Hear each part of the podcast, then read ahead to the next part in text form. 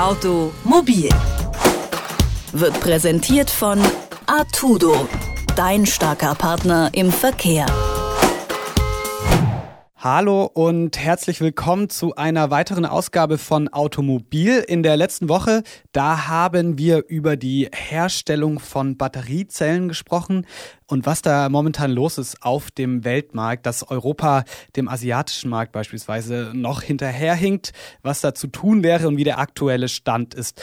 Heute sprechen wir über Ladesäulen. Und zwar gibt es davon in Deutschland immer mehr, also Tankstellen für E-Fahrzeuge quasi.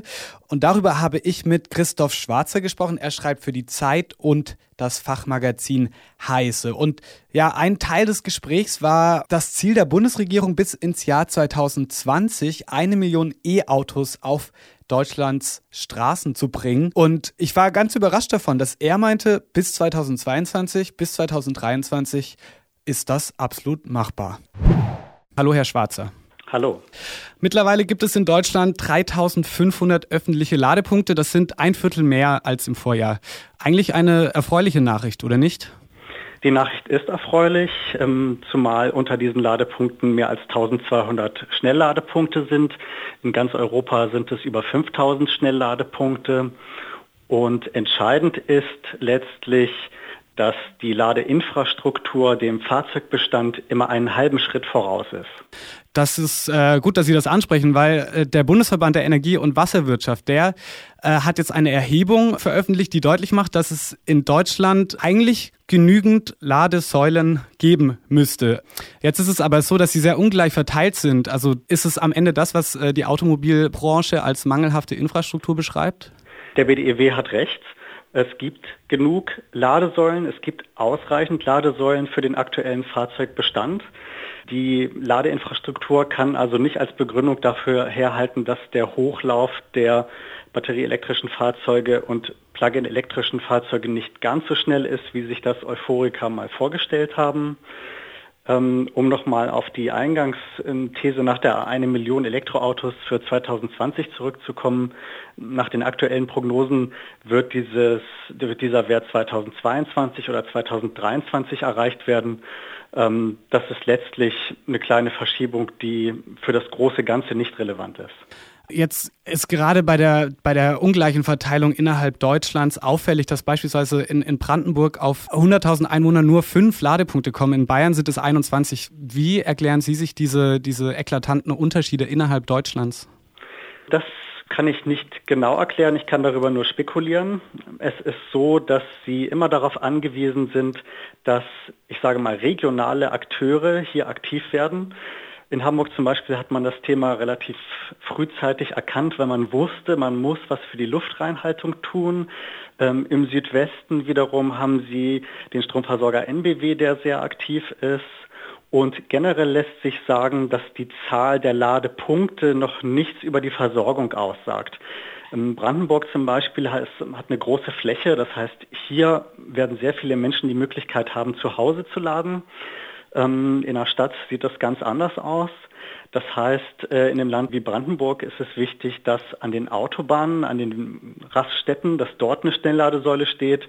Und dort hat Tank und Rast, also der Betreiber der Autobahnraststätten, inzwischen dafür gesorgt, dass fast alle der 400 Standorte inzwischen mit einer Schnellladesäule versehen sind. Ähm, Sie sprechen es an. Die Frage ist ja auch, äh, sind am Ende die absoluten Zahlen entscheidend dafür, ob es eine qualitativ hochwertige ähm, Abdeckung gibt oder nicht? Oder was ist denn am Ende der Maßstab, an dem sich eine, eine gute flächendeckende Abdeckung äh, bemisst? Der Maßstab muss genau das sein, was ich anfangs gesagt habe, nämlich dass niemals jemand vor einer Ladesäule ja länger warten äh, muss. Das ist das Wichtigste. Ähm, weil das zu einer Frustration sofort führen würde. Deswegen muss die Ladeinfrastruktur immer einen halben Schritt voraus sein. Es muss immer eine Ladesäule mehr da sein, ähm, als benötigt wird, damit es äh, äh, nicht zu einer Stauung kommt und damit die Leute nicht frustriert werden. Weil wenn wir umgekehrt vorgehen, wenn die Zahl der Fahrzeuge immer etwas schneller wächst und die Ladeinfrastruktur hinterherhinkt, dann führt das eben zu dem dauerhaften Gefühl, es funktioniert hier nicht. Und das wiederum äh, würde die Energiewende in der Automobilität verzögern oder sogar verhindern. Ich hatte anfangs davon gesprochen, dass sich ja, die Automobilbranche und die Verantwortlichen für die Ladesäulen so ein bisschen den, den schwarzen Peter äh, zuschieben. Tatsächlich besteht da ja ein ganz offensichtliches Abhängigkeitsverhältnis voneinander. Gibt es denn da auch Positivbeispiele, wo das gut klappt, wo Automobilhersteller gut zusammenarbeiten mit eben den Verantwortlichen für die Ladesäulen? Die Automobilindustrie ist es nicht gewohnt, die eigene Energieinfrastruktur aufzubauen. In der Vergangenheit war es so, dort gab es die großen Mineralölkonzerne, die haben die Tankstellen hingestellt und die Autos sind dorthin gefahren bzw. fahren dorthin und tanken. Jetzt gibt es eine neue Situation und es gibt einzelne Projekte. Das bekannteste ist sicherlich Ionity, wo sich diverse Autohersteller zusammengetan haben, um ein europäisches Schnellladenetz aufzubauen.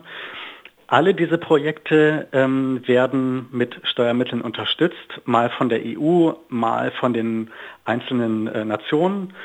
Und wie gesagt, es gibt Einzelbeispiele, aber üblich ist es nicht.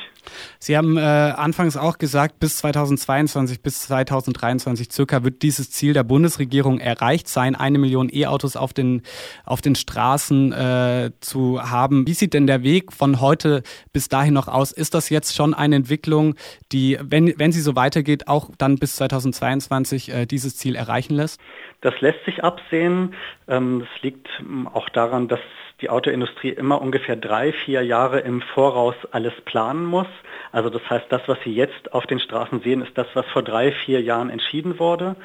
Und äh, wir wissen sehr genau, dass die Autoindustrie, und zwar die weltweite Autoindustrie, nicht nur die deutsche, braucht die Elektroautos, um die CO2-Flottenregulierungsziele der EU zu erfüllen.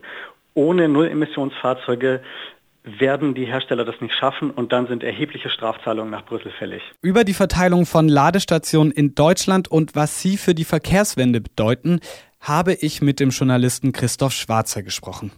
Mein Name ist Philipp Weimer, ich bin der verantwortliche Redakteur für die Serie Automobil und ich kann Ihnen versprechen, auch nächste Woche wird es wieder eine neue Folge geben. Wenn Sie reinhören, würde mich das sehr freuen. Bis dahin.